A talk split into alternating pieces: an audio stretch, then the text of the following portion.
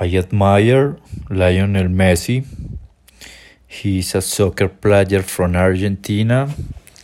He is 34 years old and actually played in Paris Saint-Germain. He has a wife named Antonella and three children.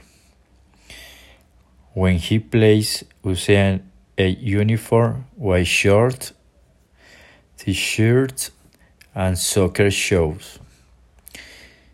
He has won many awards and we goes the galas, drinks, a tuxedo.